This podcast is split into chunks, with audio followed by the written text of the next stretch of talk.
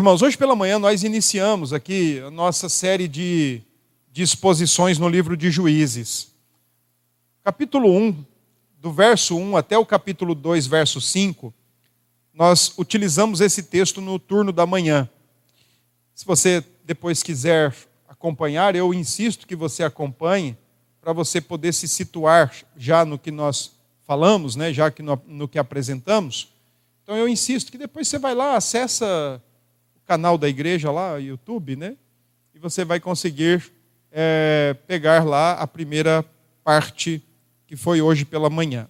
Agora nós vamos para o segundo texto, que é o capítulo 2, verso 6. E, e esse texto, ele não é lá muito diferente do que a gente viu hoje pela manhã. Ele tem algumas direções diferentes, mas em tese ele é a mesma coisa. O autor do texto, nós acreditamos que é Samuel, batemos nessa tecla que seja mesmo o último juiz e o primeiro profeta, ou o grande profeta Samuel, eu creio que ele é o autor do livro de Juízes. A ideia dele, nesses dois primeiros blocos de narrativa, capítulo 1 e capítulo 2, até o capítulo 3, verso 6, nesses dois blocos de narrativa, ele tem por intenção situar o seu leitor de um período muito difícil, um período muito complicado, que foi o período característico dos juízes. É um período pós a morte de Josué, como nós vamos ler aqui. A, a terra de Canaã ainda não estava devida e totalmente conquistada, ainda existia muita coisa por se fazer, e algumas coisas foram acontecendo ao longo da jornada que foram comprometendo a identidade e a lealdade do povo de Deus naquela terra. Primeiramente, eles começaram a assumir a cultura cananeia e aos poucos eles foram afrouxando, eles foram laceando a sua lealdade. Primeiro, eles comprometeram a identidade, segundo, eles comprometeram, ou consequentemente, eles comprometeram a lealdade ao Senhor. E o capítulo 1, verso 1, até o capítulo 2, verso 5, deixa isso muito bem claro. E o Senhor, então, bastante desgostoso com o seu povo, disse para o seu povo que não iria mais conquistar terra alguma, que ele não iria mais lutar pelo povo, e ainda com base no seu desgosto, no seu desprazer pelo povo, diz que vai deixar agora os adversários, os inimigos, os cananeus como adversários, como espinhos para eles, em meio a eles, e além disso vai deixar os deuses cananeus em relação ao povo de Israel como armadilhas para ver o que é que realmente tem no coração do seu povo. Nós vamos fazer agora a leitura do capítulo 2, versos 6 em diante, e nós vamos explorar então agora o segundo bloco da narrativa do livro de Juízes. Havendo Josué despedido o povo, foram-se os filhos de Israel cada um à sua herança, para possuírem a terra. Serviu o povo ao Senhor todos os dias de Josué e todos os dias dos anciãos, que ainda sobreviveram por muito tempo depois de Josué e que viram todas as grandes obras feitas pelo Senhor a Israel. Faleceu Josué, filho de Num, servo do Senhor, com a idade de 110 anos sepultaram-no no limite da sua herança, em Timnat-Heres, na região montanhosa de Efraim, ao norte do monte Gaás. Foi também congregada a seus pais toda aquela geração. E outra geração após ele se levantou, que não conhecia o Senhor, nem tampouco as obras que fizera a Israel. Então, fizeram os filhos de Israel o que era mal perante o Senhor, pois serviram aos Baalins.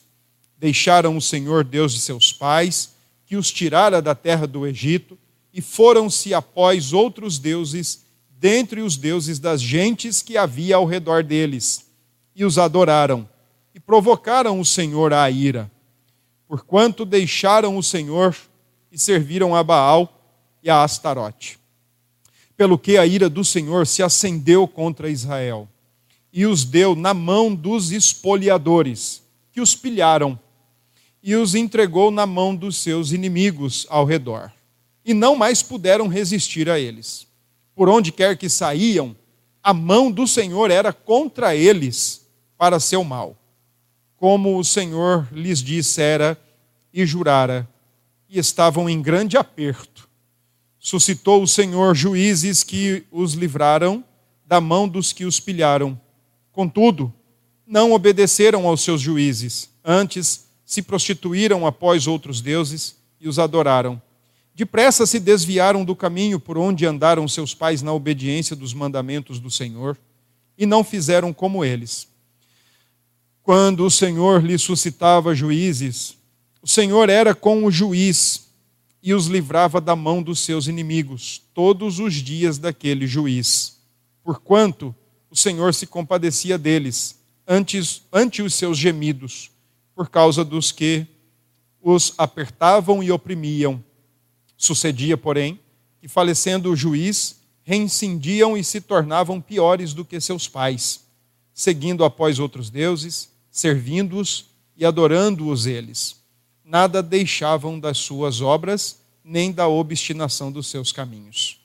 Pelo que a ira do Senhor se acendeu contra Israel e disse: Porquanto este povo transgrediu a minha aliança que eu ordenara a seus pais, e não deu ouvidos à minha voz, também eu não expulsarei mais de diante dele nenhuma das nações que Josué deixou quando morreu, para por elas pôr Israel à prova, se guardará ou não o caminho do Senhor, como seus pais o guardaram. Assim, o Senhor deixou ficar na, aquelas nações e não as expulsou, logo, nem as entregou na mão de Josué. São estas as nações que o Senhor deixou para por elas provar a Israel, isto é, provar quantos em Israel não sabiam de todas as guerras de Canaã. Isso tão somente para que as gerações dos filhos de Israel delas soubessem, para lhes ensinar guerra, pelo menos as gerações que dantes não sabiam disso.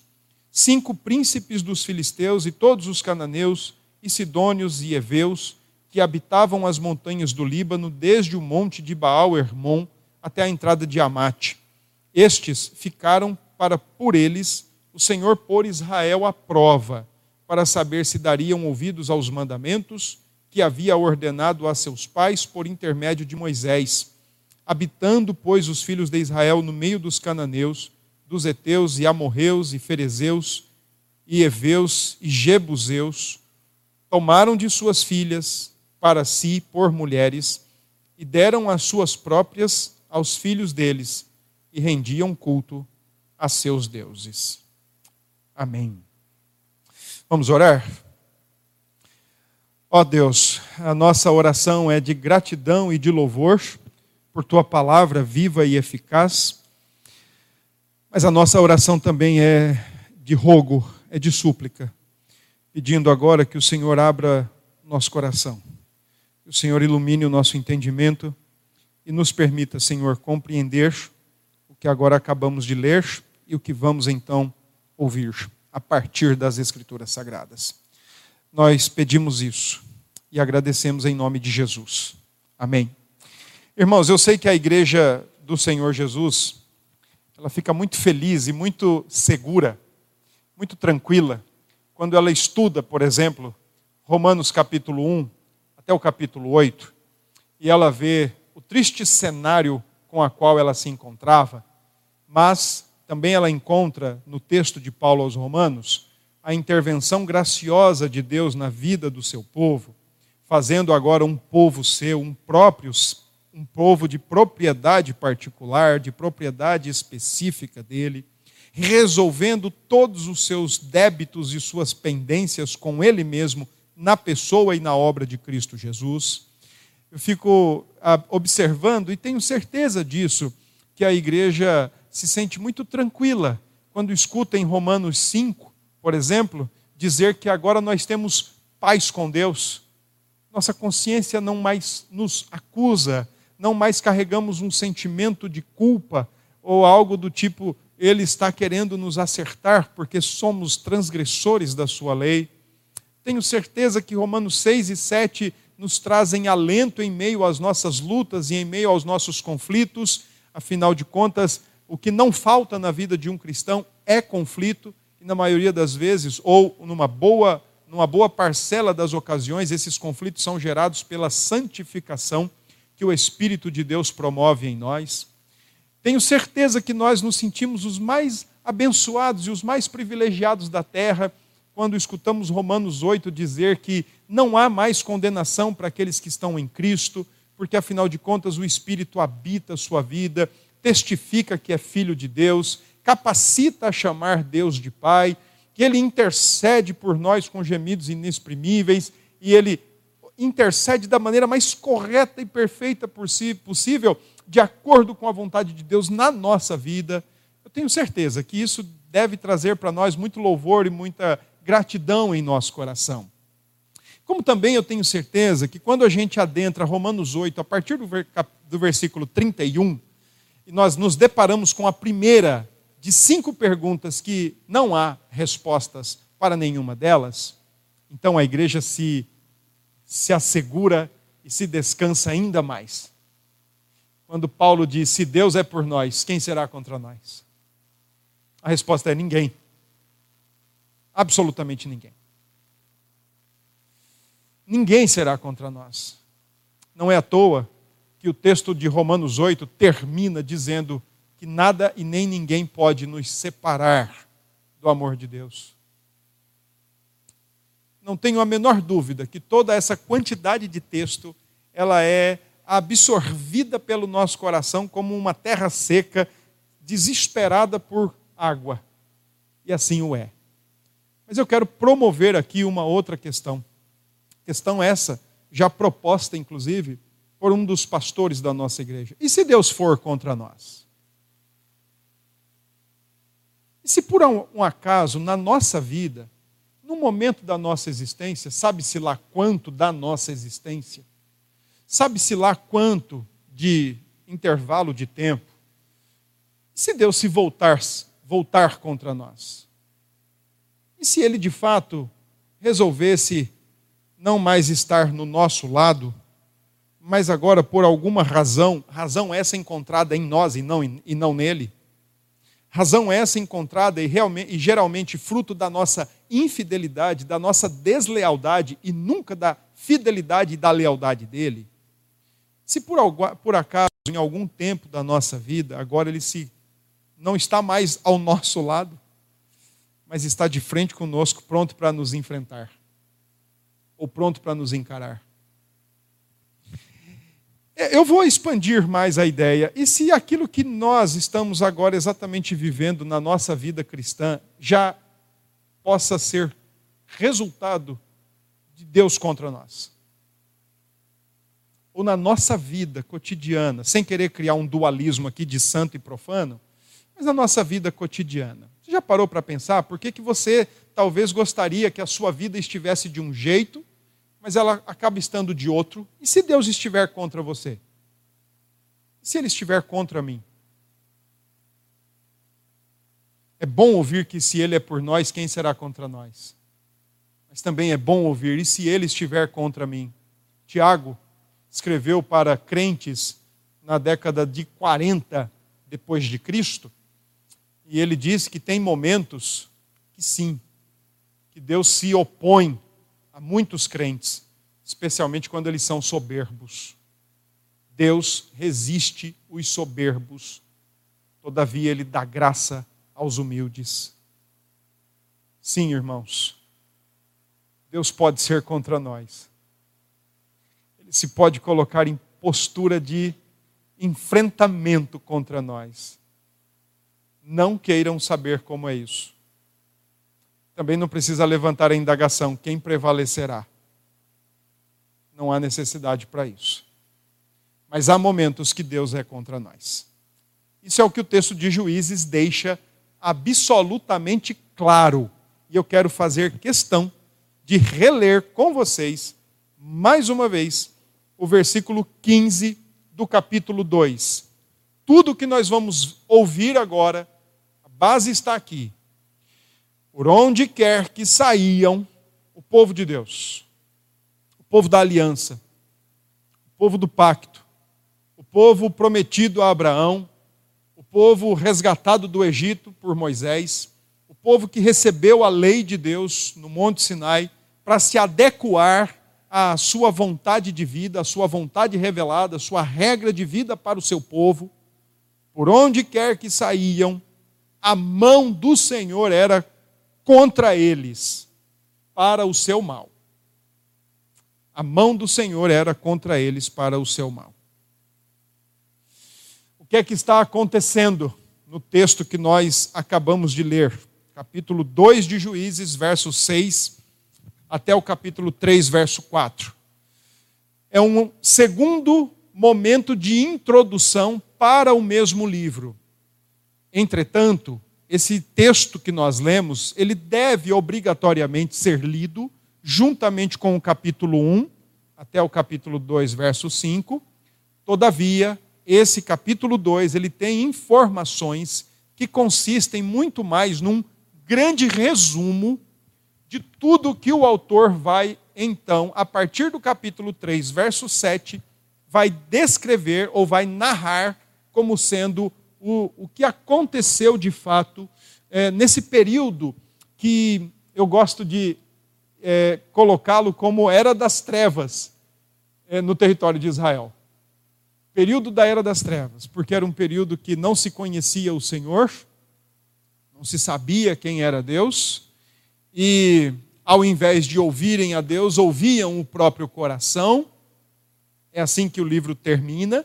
Naqueles dias não havia rei em Israel, e cada um fazia o que achava mais reto aos próprios olhos, faziam a besteira, a loucura, a insanidade de ouvir o próprio coração. E o livro de Juízes, ele é um livro que eu considero um período das trevas em Israel, porque Conforme nós formos ler esse livro, e eu peço a vocês que leiam nas suas casas, vocês vão perceber que cada página do livro de Juízes que você vira, que você lê e termina e vai para outra, e vai para outra, e vai para outra, a coisa vai ficando muito pior. A ponto dos próprios juízes não terem nenhuma diferença espiritual, moral dos próprios habitantes da terra de Canaã, dos próprios judeus que invadiram a terra. Eles não diferenciavam, eles não divergiam em nada do próprio povo de Deus. Pelo contrário, eles eram um reflexo do que estava acontecendo no povo de Deus. É um livro, portanto, que nós vamos olhar já já para o texto, mas é um livro que o autor, além de dar um grande resumo, ele também já te dá a, a diretriz pela qual você deve ler o livro o chamado ou o famoso ciclo vicioso que acontece nesse período do povo de Deus. O povo peca, a mão de Deus é contra o seu povo, para fazer mal ao seu povo, e nisso Deus levanta ou usa os habitantes restantes que ficaram na terra, que não foram expulsos, e que o povo de Deus, por lacear a sua obediência à palavra de Deus, não quis expulsar, achou que eles poderiam conviver com esse povo e, além disso, tirar alguma vantagem nas custas deles, submetendo-os todos a trabalhos forçados. O povo é, cananeu foi percebendo que o povo de Deus já estava enamorado com a situação e então foi ganhando corpo, ganhando volume e disse: Daqui eu não saio, daqui ninguém me tira. E isso então acabou se transformando em pedra de tropeço para o próprio povo de Deus. Então, ao longo do texto, nós vamos ver, por exemplo, que o povo faz o que é mal perante o Senhor, peca com o seu Deus, e não era lá qualquer coisa. O Senhor permite que esses, ou até mesmo estrangeiros fora do território, se levantem e venham contra o povo de Deus. O povo lamenta, o povo se arrepende, o povo chora, e Deus, por bondade e por misericórdia, levanta um juiz, que nada mais é do que um libertador. Um juiz aqui, ele não se configura num papel de pastor, de presbítero, é, como muitos pensam. O juiz ele era aquele que estava espalhado pelo território para julgar causas, julgar questões. Eu gosto de dizer até que ele era meio que um prefeito, um prefeito regional. E é por isso que o livro ele pode e deveria ser lido na direção de que esses juízes eles estão atuando em Israel de maneira simultânea, espalhados na região, espalhados cada qual no seu pedaço, e enquanto um está atuando no sul, o outro está atuando no norte e outro possivelmente está atuando na região central. É assim que nós podemos e devemos ler o livro de Juízes. Ele é uma retomada da história, ele é um contar da história a partir da morte de Josué. Então eu quero olhar para o texto com vocês agora e eu quero ver o seguinte: olha, do versículo 6 a 10, vamos olhar para esse texto na perspectiva de é, o fim de uma geração e o início de uma outra geração, porque é exatamente isso que o autor coloca. Ele diz o seguinte: Josué despediu o povo, foram-se os filhos, cada um a sua herança. Quando o autor diz isso, que eles foram cada um para a sua herança, a gente precisa lembrar que lá no passado houve o lançar sortes. E pelo lançar sortes, cada tribo das doze teve a sua herança. Eles receberam ali o seu pedaço territorial. As grandes conquistas, as grandes campanhas militares lideradas por Josué tiveram a intenção de, digamos assim, tirar o grosso. E agora, cada tribo está indo para a sua terra, para o seu pedacinho de terra, e agora essa tribo é responsável pela limpeza completa pela exterminação completa de cananeus que habitam ali naquele pedaço de terra, que por sorte e por graça foi lhe dado segundo Deus. Então o texto está sendo retomado desse momento. Josué disse: Olha, podem agora cada um ir para a sua terra. As grandes campanhas já aconteceram, Jericó já não existia, as campanhas do sul e do norte também já varreram e varreram muito o território, e agora então cada um termina de limpar a sua casa cada um termina de limpar o seu quadrado. Versículo 7 até o versículo 10, o autor faz questão de falar coisas importantes e coisas que nos devem deixar pensativos. Ah, um pastor do Sri Lanka, outro dia, eu estava assistindo uma coisa que ele disse e eu fiquei tão assim pensativo com aquilo que sinceramente aquilo é, é, o que ele disse entrou na minha, na minha cabeça e tem me feito refletir muito. Ele diz que o segredo é, do sucesso é a sucessão. O segredo do sucesso é a sucessão. Nós pais que estamos aqui nesse prédio hoje, é, nós só vamos ser julgados a partir dos nossos filhos. Pegando aí o que esse pastor disse. E por que é que eu estou falando isso para vocês? Por causa do texto. Queria que você pensasse comigo. Moisés, quando morreu, lá no livro de Deuteronômio, no finzinho do livro, imediatamente tinha um sucessor, Josué. Então a gente pode olhar assim para Moisés e falar: rapaz, Moisés trabalhou bem, não foi? Ele deixou alguém para lhe suceder ele deixou alguém para conduzir ou continuar a condução da nação, porque ele deixou ali uma pessoa e ele sabia que ele não era para sempre. Sabia que ele não iria estar ali para sempre. Ele deixou uma pessoa de fato é, honrada, corajosa e principalmente de fé. Mas agora a gente vai ler o texto, ou vamos reler o texto, e nós vamos ver que Josué morre e não deixa um sucessor como também toda a geração que está com Josué morre e não deixam sucessores. Pelo contrário, os sucessores que eles deixam são uma tragédia. São uma tragédia. Veja bem o que diz o verso 7. Serviu o povo ao Senhor todos os dias de Josué e todos os dias dos anciãos que ainda sobreviveram por muito tempo depois de Josué e que viram todas as grandes obras feitas pelo Senhor a Israel. O autor está dizendo: olha, naquele tempo, até aquele momento, o povo de Deus vinha servindo a Deus dedicadamente, corretamente, porque tinha uma liderança que conduzia esse povo corretamente, coerentemente no serviço a Deus. Josué e os anciãos, os supervisores, ou os, os mais experimentados, os mais maduros, esses foram responsáveis por conduzir a nação, e eles conduziram a nação competente e coerentemente. Mas agora, o versículo 8 diz: Faleceu Josué, filho de, Num, servo do Senhor, com a idade de 110 anos. Homens morrem, servos de Deus morrem, servas de Deus morrem, crentes morrem, todos morremos, irmãos. A obra de Deus não, o reino de Deus não, mas nós morremos. Do mesmo jeito que começa o livro de Josué, Moisés, meu servo, é morto.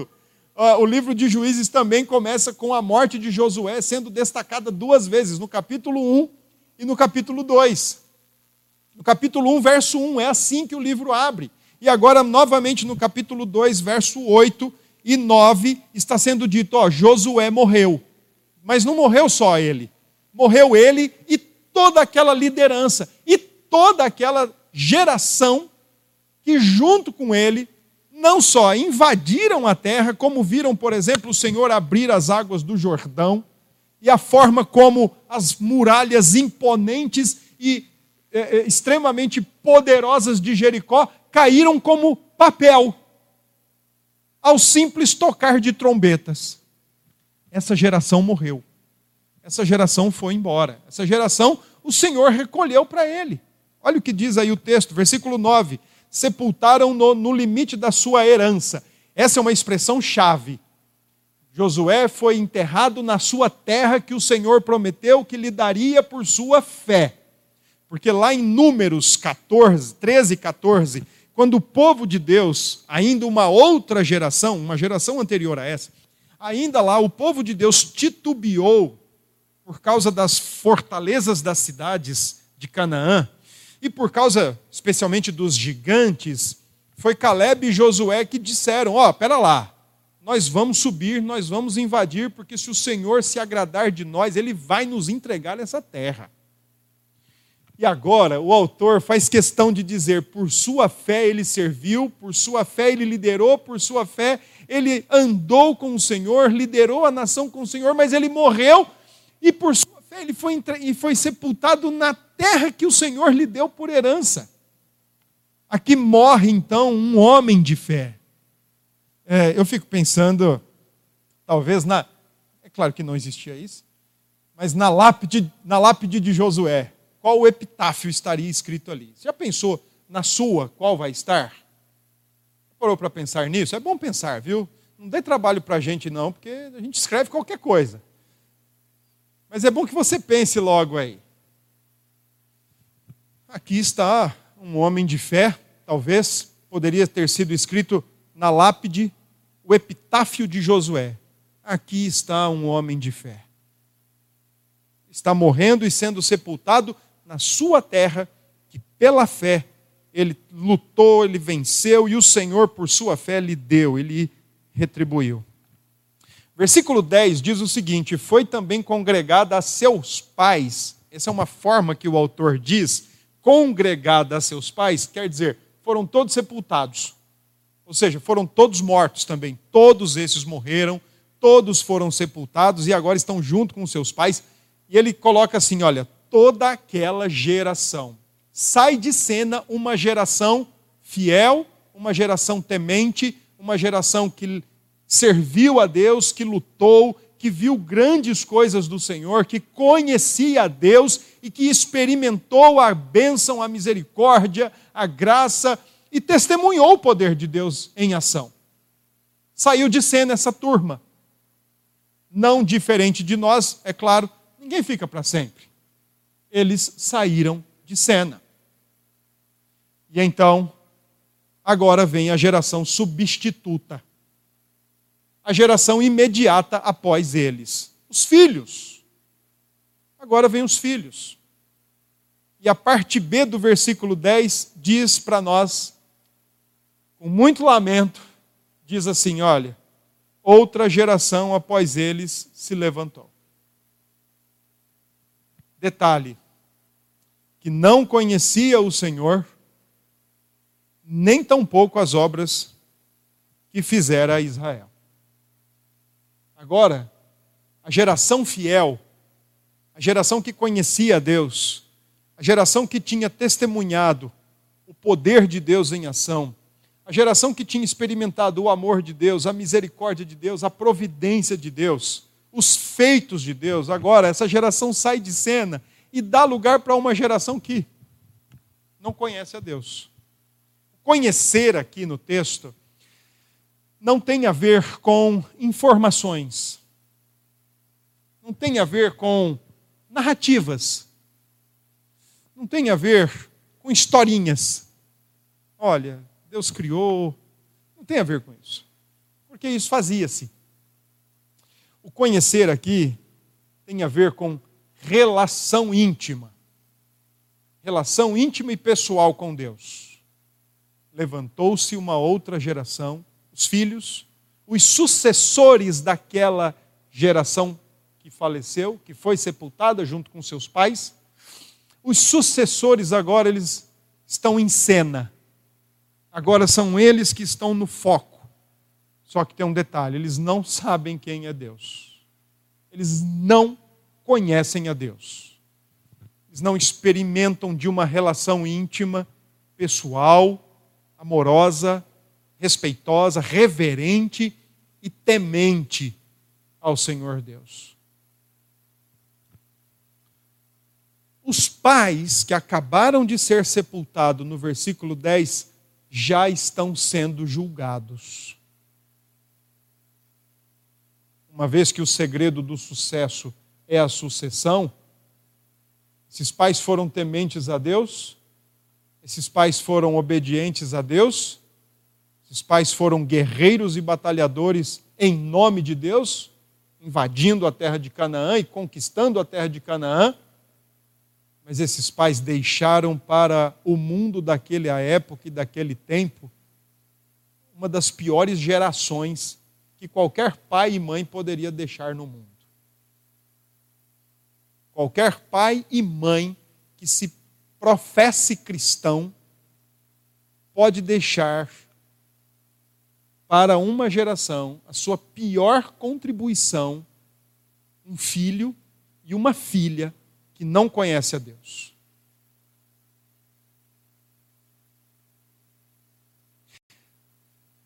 Olha,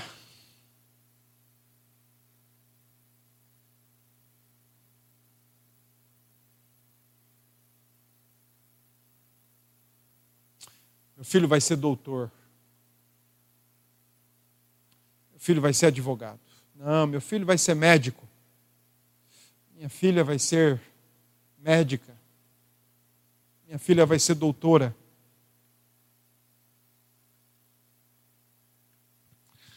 É difícil, eu converso com muitos pais.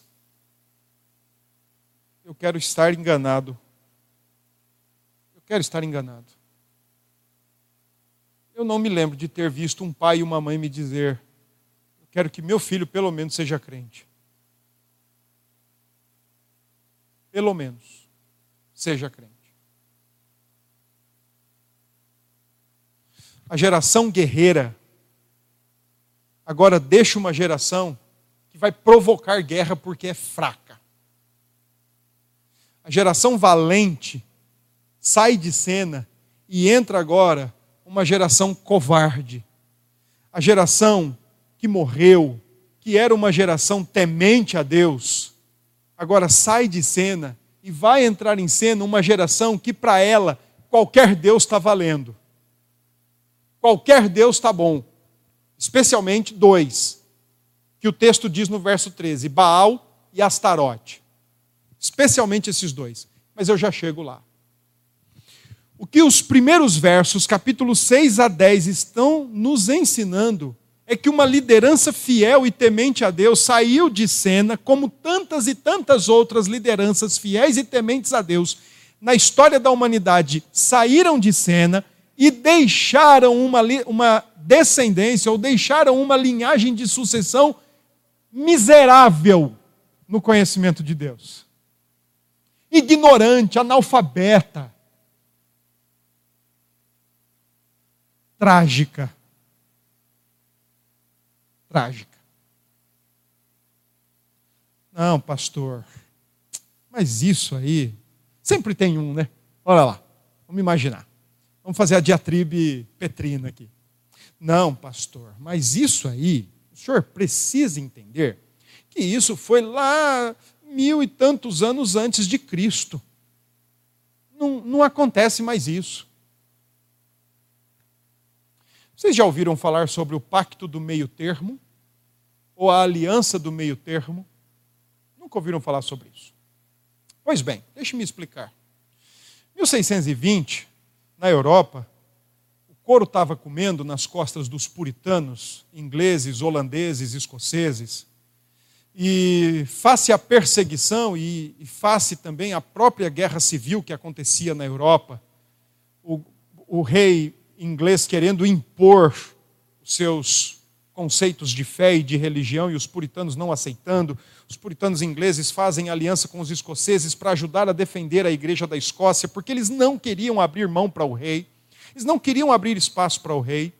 E diante então da perseguição, diante de tanta luta, diante de tanto conflito, que ali os pais estavam guerreando mesmo, Muitos deles entram num navio chamado Mayflower e atravessam o Atlântico e chegam nos Estados Unidos em 1620.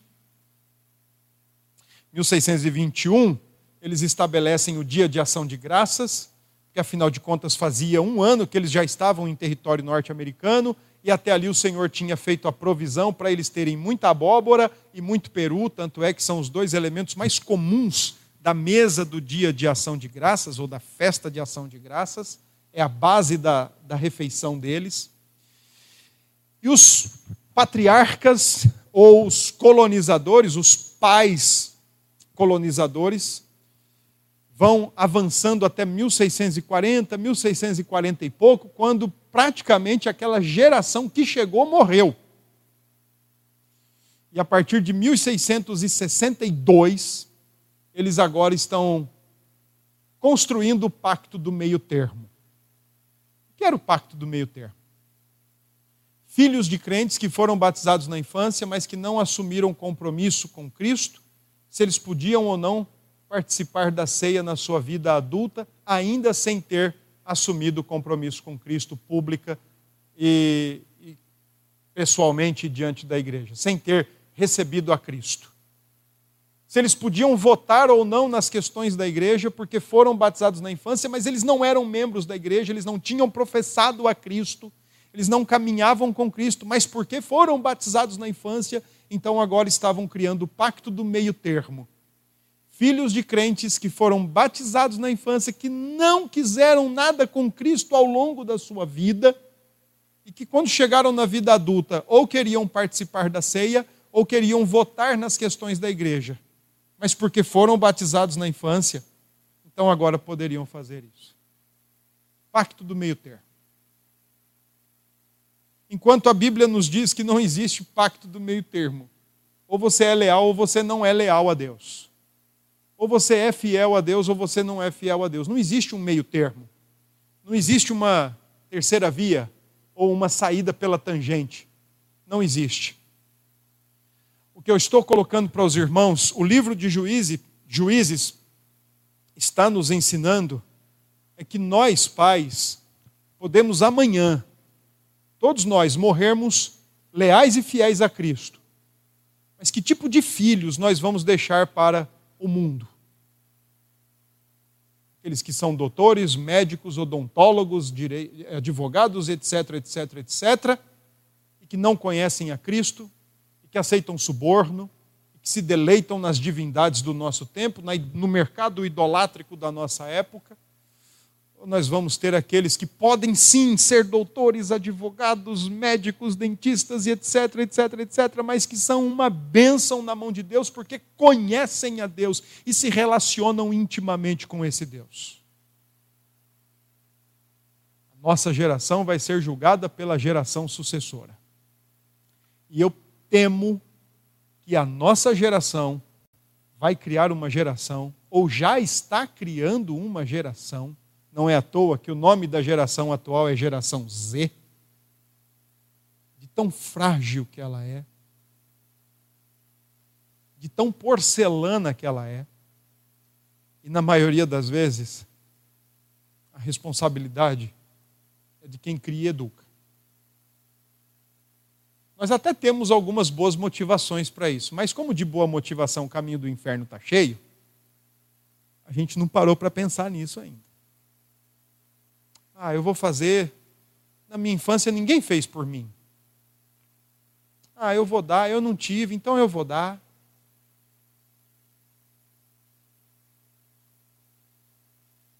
O Isamitiba, ele tinha uma frase muito interessante ele chama a geração atual de. Ele chama a geração da minha mãe de pé e pescoço de galinha. Eu lembro até hoje da minha mãe falando isso. Ela comia o pé e o pescoço de galinha para eu e meu irmão comer a coxa e a sobrecoxa. Lá em casa eu como a sobrecoxa.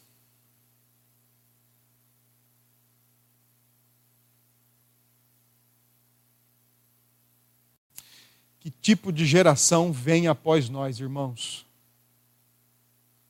Alguns anos atrás, ainda estávamos naquele prédio, e eu me recordo de ter comentado com os irmãos numa pregação o seguinte: que daqui a 50 anos, quem vivo estiver, vai ver como estará isso aqui. E com quem estará aqui dentro nossa geração vai ser julgada pela geração que vai nos suceder. Então, antes da gente se preocupar em deixar casa para filho, em deixar dinheiro para filho, antes da gente se preocupar em deixar filho estudado, com mestrado, com doutorado, com pós-doutorado, nossa maior preocupação, nosso maior esforço deveria ser deixar filhos que conhecem a Deus, que amam a Deus, que temem a Deus, que honram a Deus e que servem a Deus. Os nossos valores estão invertidos. As nossas prioridades estão invertidas. Estão invertidas. Filho dá trabalho, a gente quer desistir dele. Filho dá trabalho, a gente leva para profissionais com pressupostos totalmente contrários à escritura. O profissional olha, ah, é isso. Ah, tá certo. Mas não vê o reflexo de ausência de pai, ausência de mãe. Não vê o reflexo da falta de relação amigável, presencial, acompanhadora, tutoradora de pai e mãe na vida do filho, não. Que tipo de geração nós vamos deixar? Do versículo 11 até o capítulo 3, verso 4, então, agora, o autor de Hebreus, ele nos dá um resumo do que será o livro a partir do capítulo 3, 7 até o 16. E pior ainda, do 17 em diante. Agora, ele nos diz o seguinte: olha, o Senhor, o, a partir do verso 11, ele apresenta o, o ciclo, o ciclo vicioso, ou a espiral de decadência espiritual e moral do povo de Deus. Verso 11 ele diz: Fizeram os filhos de Israel o que era mal perante o Senhor. Mas o, o que é esse mal aqui? Versículo 11 responde: Serviram aos Baalins. Está no plural propositadamente porque Canaã era uma terra de politeísmo. Era uma terra de muitos deuses.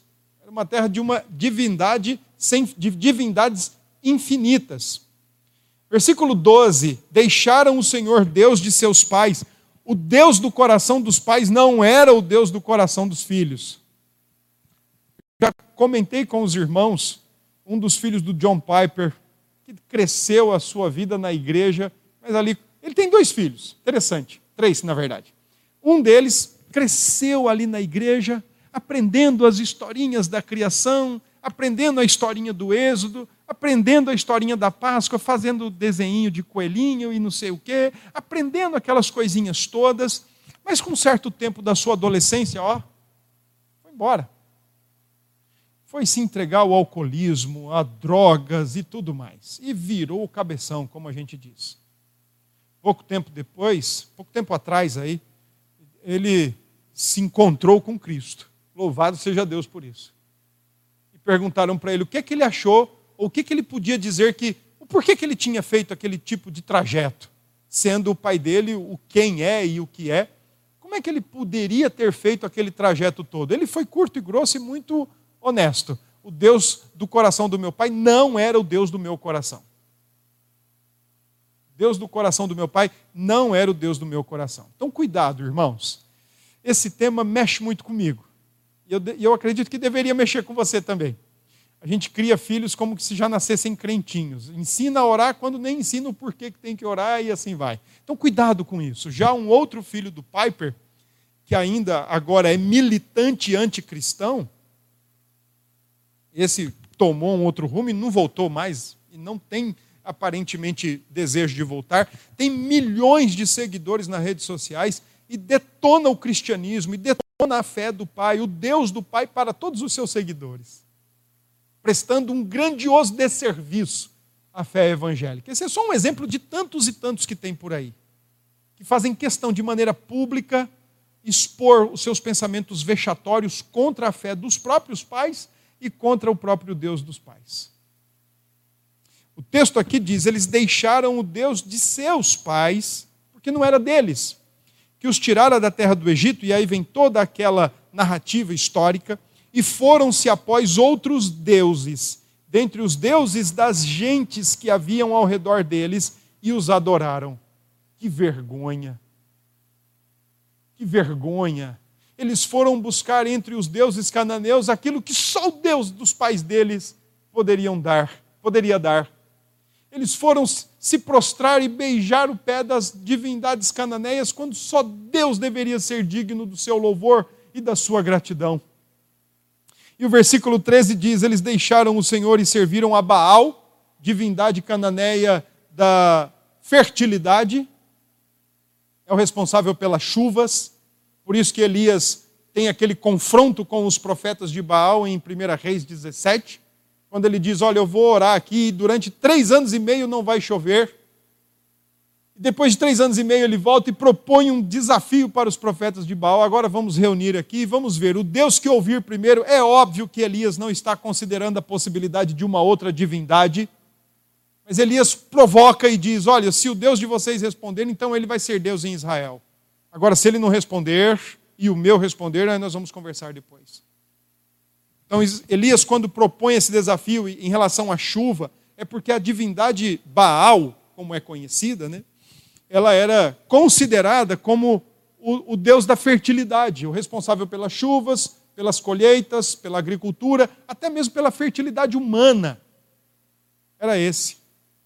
E Astarote era uma divindade cananeia responsável pela guerra e pelo sexo. Fertilidade, guerra e sexo. Olhando pelo outro lado, provisão, proteção, prazer. Quem é que não quer isso? Provisão, proteção e prazer. Quem é que não quer? Foram atrás desses. E o interessante é que em Canaã, você não precisa ter um só Deus. Você pode ter vários. É como você entrar num restaurante self-service. Você chega lá e tem um gigantesco buffet daquele que você pira logo a cabeça e fala: Meu Deus, por onde eu começo?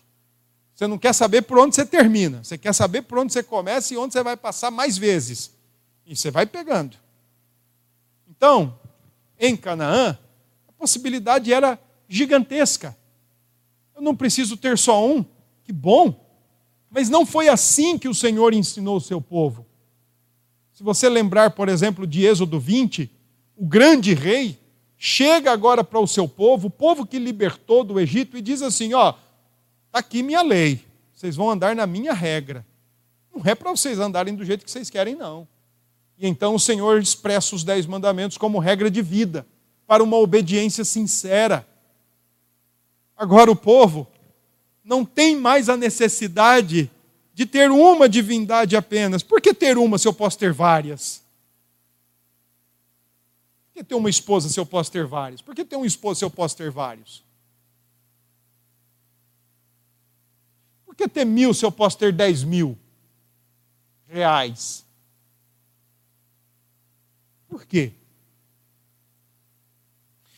Do verso 14 em diante, agora, o texto começa a dizer a resposta de Deus. Primeiro, ele identificou o problema. Eles fizeram o que era mal.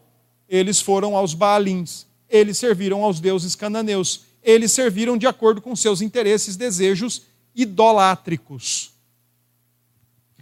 Versículo 14: A ira do Senhor se acendeu contra Israel e os deu, literalmente, colocou Israel na mão dos seus inimigos. Aqui o texto fala de espoliadores, daqueles que retiram tudo, que os pilharam, e os entregou na mão dos seus inimigos ao redor, e não mais puderam resistir a eles. O Senhor simplesmente deixou o seu povo desguarnecido, deixou o seu povo desnudo, e agora não tem para onde correr. Versículo 15, vem então a grande e significativa declaração: o Senhor era contra eles. O Senhor era contra eles. Por onde quer que saíam, a mão do Senhor era contra eles para o seu mal.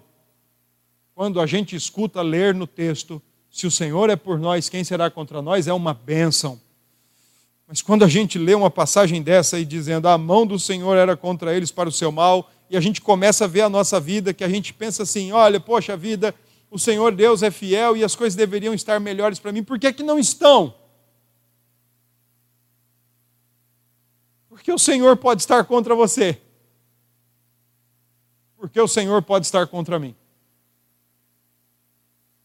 Porque nós temos negociado a nossa identidade como povo do pacto porque nós temos negociado a nossa lealdade ao Deus vivo e único, acreditando que nós podemos ter mais que um. E se tem uma coisa que Deus não tolera, é competidores no seu lado. Olha, eu quero esse aqui, mas eu também quero esse aqui, e eu quero também esse aqui de Israel, o Deus da Escritura. Para nós aqui cristãos, ateísmo não é o problema. Agora, acreditar que Deus possa conviver com outras idolatrias no nosso coração, é um grande problema. Aliás, é um terrível problema. Versículo 16: Suscitou o Senhor juízes que os livraram das, da mão dos que os pilharam. Olha que interessante. O povo peca, Deus se ira, mas ainda generosa e misericordiosamente Deus reage levantando um juiz para livrar o seu povo.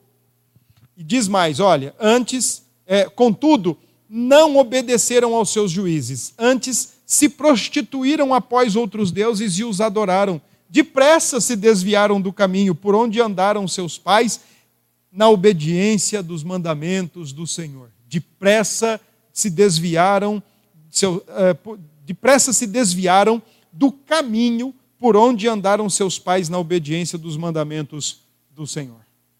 Depressa. Ligeiro, rápido não andaram nos caminhos de seus pais, não obedeceram os juízes, não conheciam a Deus, não temiam a Deus. Foi a pior geração que Israel poderia promover. Foi essa. Não fizeram como eles. Não fizeram.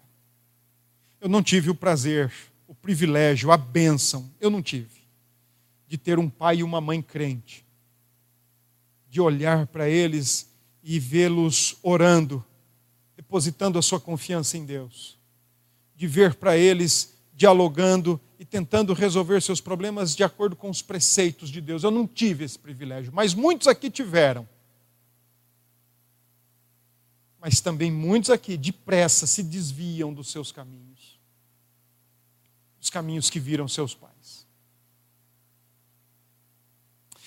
Versículo 18 em diante, agora é a ideia do que o juiz fazia e o, e o período ali que passava paliativamente em paz. Quando o Senhor lhe suscitava juízes, o Senhor era com o juiz e os livrava da mão dos seus inimigos todos os dias daquele juiz, porquanto o Senhor se compadecia. Ao longo do texto de Juízes é interessante porque é, tem momentos que o povo está debaixo de opressão e clama. Tem momentos que ele está debaixo de opressão e não clama. E em ambos os momentos Deus age misericordiosamente porque é fiel e leal ao seu, à sua palavra e ao seu pacto. E antes de vocês pensarem, por exemplo, que a ira que o Senhor se que o texto se refere no verso 14 aqui é a, o oposto do amor, não é. É a expressão do amor de Deus. Eu amo meus filhos, mas tem coisas que eles fazem que me deixam terrivelmente irado. Nem por isso eu os deixei de amar. Nem por isso eu disse: olha, a partir de agora eu não os amo mais. Entendamos aqui no texto. A própria ira de Deus, no versículo 14, é expressão do seu amor pactual, do seu amor que não desiste e não desanima e não deixa de perseverar do seu povo. A partir do verso 19, o texto então diz: quando o juiz falecia, reincindiam. É claro que o autor não tinha a linguagem que nós temos, mas parece uma linguagem criminal, né? Não é mais réu primário, é reincidente. Vive fazendo o que fazia anteriormente, retorna ao vômito, retorna à lama. Só que tem mais, se tornavam piores do que os seus pais, seguindo após outros deuses, servindo-os e adorando-os eles. Nada deixavam das suas obras, nem da obstinação dos seus caminhos. Coração que não conhece a Deus é um coração idólatra, é um coração fadado a uma vida impenitente e quanto mais Está dando cabeçada, mas continua dando. Está errando, mas continua errando. Está vivendo infeliz, mas prefere continuar vivendo infeliz. Está vivendo no erro, mas prefere continuar vivendo no erro. Se tornam piores, reincindiam e não abandonam a obstinação dos seus caminhos. E do verso 20 ao 23, o Senhor então diz: Olha, partir do verso 20. Este povo transgrediu minha aliança, quebrou o compromisso de fidelidade e lealdade para comigo. Assim, portanto, não expulsarei mais diante deles nenhuma das nações que Josué deixou quando morreu. Não vou mais lutar por eles, vou deixar esse povo junto com eles aí, para que colocar Israel a prova para saber se vai guardar ou não o caminho do Senhor. Como seus pais guardavam. Percebe que se faz o mal é diferente dos pais. Mas se o Senhor agora submete à prova, é também para saber, em relação aos seus pais, se alguma coisa ficou.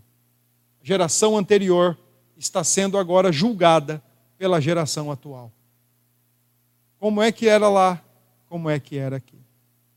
E por fim, texto traz nos versículo, no versículo 6 um triste resumo, um, um lamentável resumo. Um, re, um, resumo que realmente é, é, é deplorável, o que o autor de Juízes faz no verso 6. É um resumo lamentável demais. Tomaram de suas filhas para si por mulheres, o que o texto de Deuteronômio 7 já disse que não era para ser feito e deram as suas próprias filhas aos filhos deles, permitiram os casamentos mistos, os casamentos, os, os namoros evangelísticos. Vocês sabem como é, não sabem? Quando um crente ou uma, uma menina ou um menino da igreja começam a se relacionar é, para namorar com aqueles que não são crentes. Não, estou só evangelizando. Não, vai que. É, vai que. Vai que ir, nessa vai que e vai. Fizeram isso. Isso é velho, está vendo? O texto de Juízes está escancarado para dizer para nós: não dá certo. Mas tem uma galera que gosta de insistir, diferente dos pais. Gosta de insistir. E tem mais, versículo 6: rendiam culto a seus deuses. Aqui estão então os dois problemas, as duas quebras frontais da, da palavra de Deus, que o seu povo, uma geração que não conhece a Deus, então agora está fazendo totalmente o contrário, e assim termina, portanto, o segundo bloco de texto. E o texto nos traz uma geração infiel, que sucede uma geração fiel. Texto nos mostra um ciclo vicioso de decadência, aonde o povo não conhece a Deus e então entroniza qualquer divindade no seu coração e a partir daí vem a imoralidade. Nós agimos de acordo com o nosso Deus. Se o nosso Deus é o Deus da Escritura, nós vamos nos deleitar e agir segundo a tua palavra. Mas se é qualquer outro, nós vamos agir de acordo com a sua divindade. Suposta. E um resumo lamentável para finalizar o segundo bloco do texto. Gostaria de propor algumas lições aqui ainda, para nós encerrarmos a nossa exposição, que é a primeira: como é que você, pai e mãe, estão, como é que vocês, pai e mãe, como é que vocês, membros desta igreja ou de outra igreja e que estão conosco nesta noite, como é que vocês estão preparando a sua próxima geração? Como é que vocês estão preparando os seus sucessores? Como é que vocês estão fazendo isso? Vocês estão fazendo aquilo que está em Deuteronômio? Inculca na cabeça dos seus filhos a palavra de Deus, andando, sentado, deitado, em pé, de manhã, à noite, falando em todo o tempo, fazendo de tudo para que cheguem ao conhecimento do Evangelho, ou vocês são daqueles que estão terceirizando e preferem é, trabalhar para manutenção dos seus filhos, porque o importante é ter comida na mesa, conforto, diversão entretenimento e educação. Como é que vocês estão preparando aqueles que vão suceder vocês neste mundo? Como é que vocês estão preparando seus filhos? Para andar com Deus ou para andar contra Deus? Qual o tempo de vocês com seus filhos investidos, ensinando-os sobre quem é Deus, sobre quem é Jesus Cristo? do porquê que nós desesperadamente precisamos de Jesus Cristo.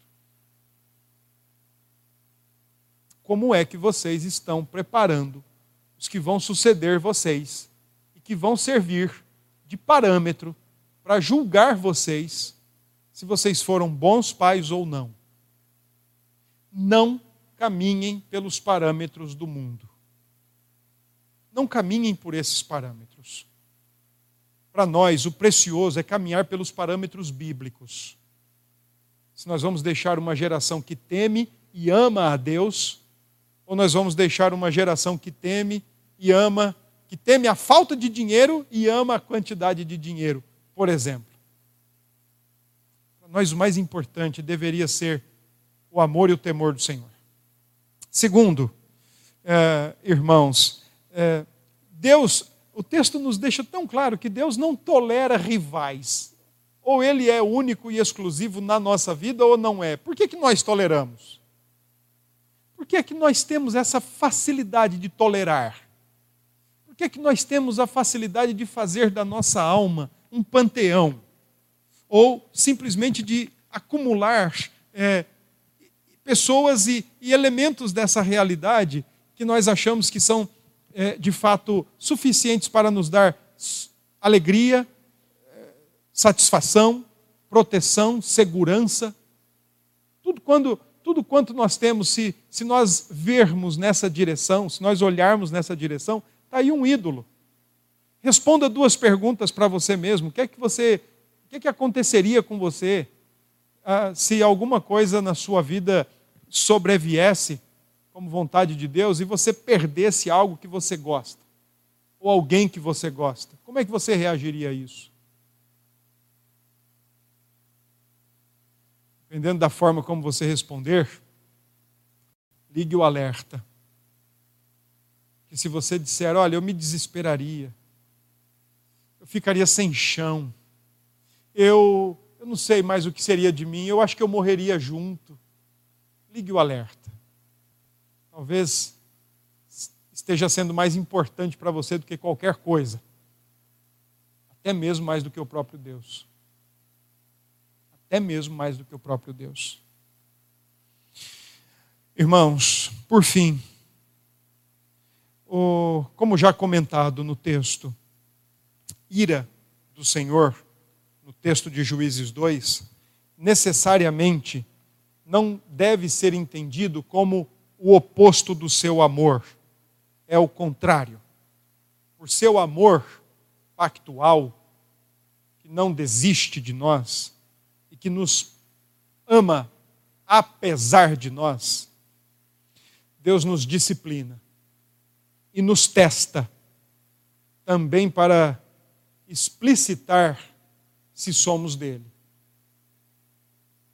Então comece a pensar um pouquinho na sua vida, vamos pensar, cada um de nós, na nossa vida, porque se as coisas estão indo mal, e se elas forem de fato reflexo de que Deus está contra nós, está na hora da gente baixar a bola, baixar o topete, amolecer o queixo, se arrepender diante de Deus, pedir perdão ao Senhor e retomar uma caminhada santa e sábia diante de Deus.